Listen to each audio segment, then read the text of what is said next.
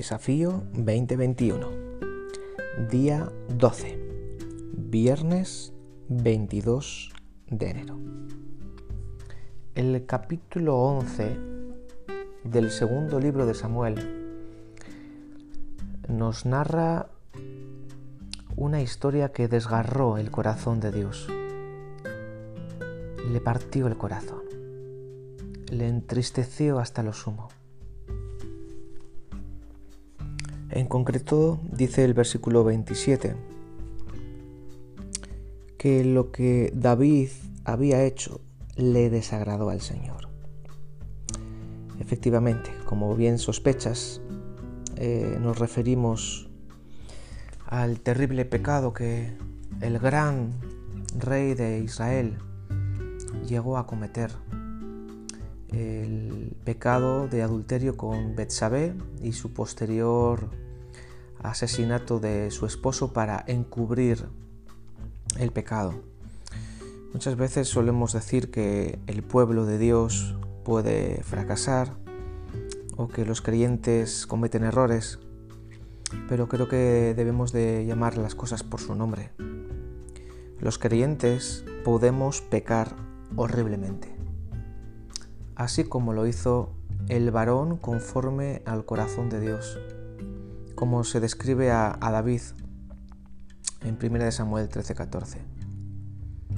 Un varón conforme al corazón de Dios fue capaz de cometer ese terrible pecado que aunque sabemos el, final que el Señor le, le, restauró, ¿verdad? Y le perdonó, sin embargo las, las consecuencias de, sus actos perduraron.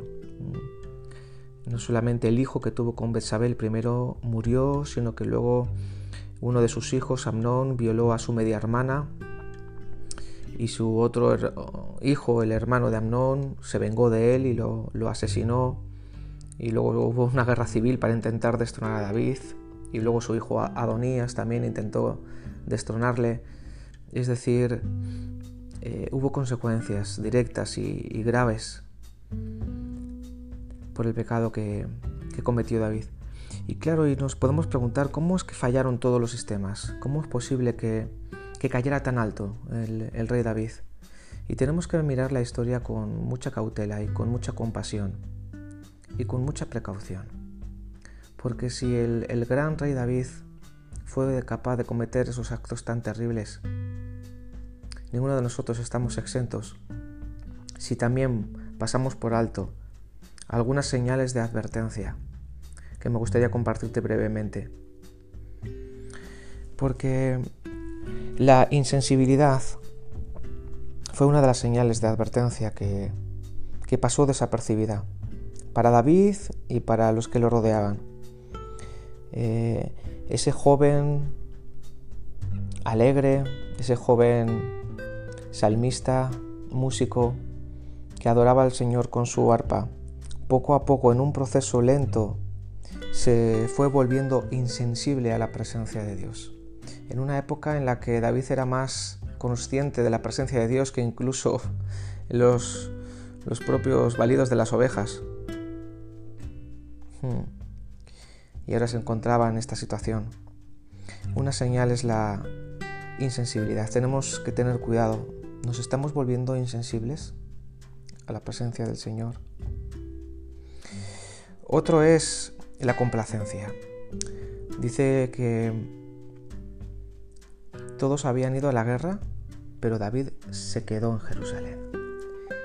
Y el exceso de ocio y esa vida complaciente y perezosa que el gran rey, que ya había conseguido prácticamente todo, ya descansaba más o menos tranquilo en su palacio nuevo, se relajó en exceso. Y cuando nos relajamos en exceso, corremos serio peligro. Y la última señal de advertencia que debemos de tomar en cuenta antes de que empecemos a hablar con nuestros colegas es que no debemos descuidarnos. Porque el enemigo está al acecho siempre y un momento de descuido nos puede costar eh, muchas, muchas lágrimas después.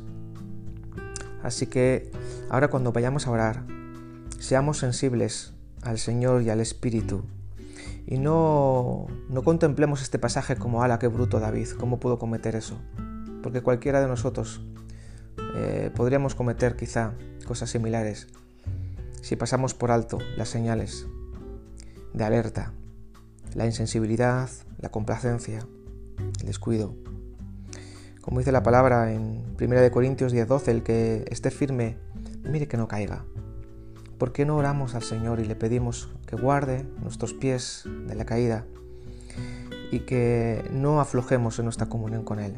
Que nos mantengamos, hmm, que nos mantengamos fieles a Él, conscientes de su presencia, que nos alejemos de demasiada complacencia o relajamiento, demasiado momentos de ocio y que bajo ningún concepto descuidemos nuestra relación con el Señor.